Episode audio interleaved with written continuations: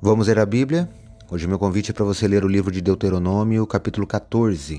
Sou o professor Décio Henrique Franco. Este podcast acompanha a sugestão do projeto Revivados por Sua Palavra, da leitura diária de um capítulo da Bíblia.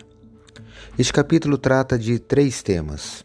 O primeiro, no início, é sobre a proibição dos israelitas da mutilação do corpo, pois possivelmente trazia associações pagãs com costumes praticados pelos, pelos povos daquele tempo.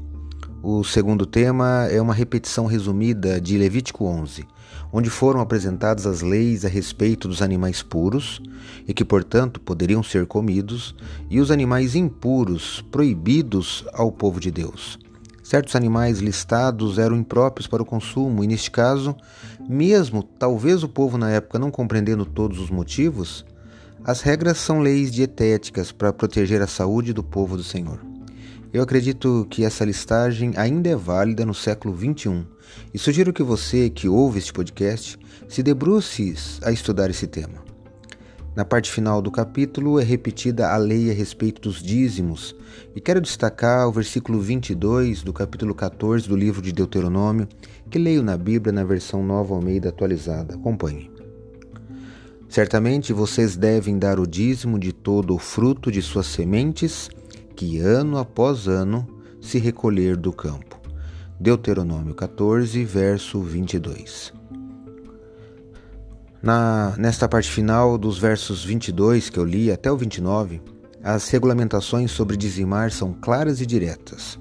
No trecho que eu li, a cada ano a novidade da semente plantada nos campos tinha de ser dizimada pelos israelitas, ou seja, a décima parte era separada para um propósito especial. Essa porção, juntamente com os primogênitos das vacas e das ovelhas, tinha de ser levado ao santuário central e comido num banquete religioso perante o Senhor.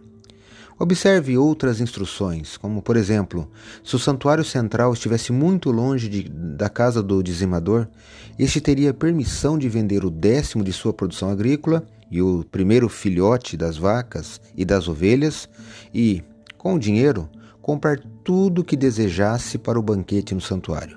Deste banquete, os levitas tomavam parte e ainda havia instruções para o atendimento de estrangeiros, órfãos e viúvas. De qualquer forma, o que eu quero te levar à reflexão foi que é Deus quem instituiu o sustento da igreja, dos que trabalham nela e também do atendimento aos necessitados. E isso se dá através dos dízimos tratado neste capítulo, e das ofertas voluntárias que será visto ao longo do livro. Temos feito nossa parte e participado desses princípios? Pense nisso. Leia hoje Deuteronômio, capítulo 14. Esse foi mais um episódio diário deste projeto de leitura da Bíblia apresentado por mim, Décio Henrique Franco. Um abraço e até amanhã.